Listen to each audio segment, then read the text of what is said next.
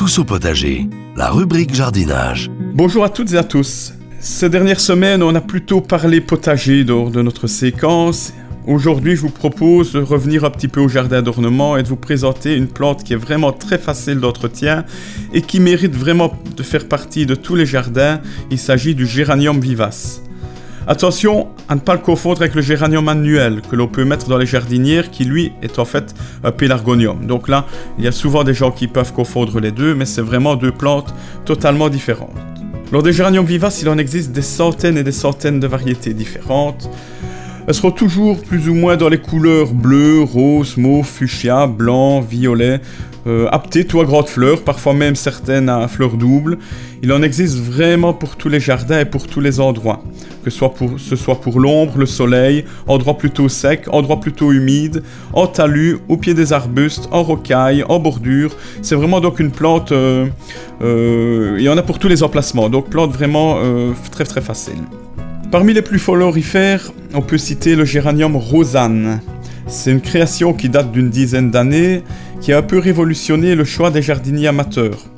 En effet, c'est un géranium à fleurs bleues avec un petit œil blanc au centre qui s'épanouit vraiment de fin mai à fin octobre en continu. Il va former une masse de fleurs d'une trentaine de centimètres de haut, pour une envergure environ de 50 cm, pour l'instant, à l'heure actuelle, il fait vraiment partie des plantes vivaces aux plus longues floraisons. Donc, c'est une plante à ne pas négliger et qui est vraiment intéressant de pouvoir euh, placer euh, dans, son jardin. Il s'associe d'ailleurs très bien avec les graminées, avec les rosiers, ainsi que beaucoup d'autres types de vivaces aux floraisons variées. Il est vraiment facile de culture, le géranium rosanne. Il s'adapte aussi bien au terrain sec qu'humide et il supporte aussi bien le soleil que l'ombre tout en sachant que malgré tout, à l'ombre, il fleurira un petit peu moins. Il suffira juste de le tailler totalement à sa base entre novembre et mars, et au printemps suivant, clac, c'est reparti, on a les nouvelles pousses qui arrivent très rapidement. Son seul inconvénient, en effet, c'est qu'il n'est pas présent durant l'hiver, donc on a un endroit qui pourra rester vide durant la, période hivernale. Par contre, il faut savoir qu'il existe d'autres feuillages, d'autres euh, géraniums à feuillage persistant. Je peux notamment vous citer euh, des variétés comme le géranium macrorhizome, qui existe à fleurs roses ou à fleurs blanches, ou encore le géranium Cambridge en lilas ou le géranium Biocovo en blanc rosé. Là, il s'agit vraiment de variétés à feuillage persistant, donc vraiment bien présent avec un feuillage décoratif pendant l'hiver. Mais par contre, la floraison sera nettement moins, longue, donc on aura une floraison qui ne durera pas beaucoup plus qu'un mois. Dans d'autres géraniums, si vous cherchez un ton plus lumineux, en fuchsia notamment, je peux vous conseiller le géranium Max Frey.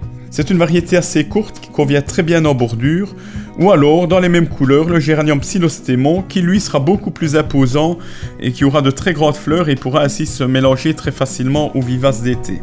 Il existe énormément de variétés différentes de géranium, il y en a vraiment pour toutes les situations et on pourrait les énumérer les unes après les autres, mais il en existe beaucoup trop que pour le faire. Donc n'hésitez pas à vous rendre en pépinière ou en jardinerie pour obtenir un maximum de conseils d'un spécialiste qui pourra ainsi vous guider dans votre choix, car même s'il s'agit d'une plante facile, mieux vaut avoir malgré tout de précieux conseils pour vraiment les placer au bon endroit en sachant qu'il y a des variétés très hautes comme il existe des variétés très basses par exemple. Elle est parfaitement vivace, donc autant la mettre directement à la bonne place car elle y sera vraiment placée pour de nombreuses années.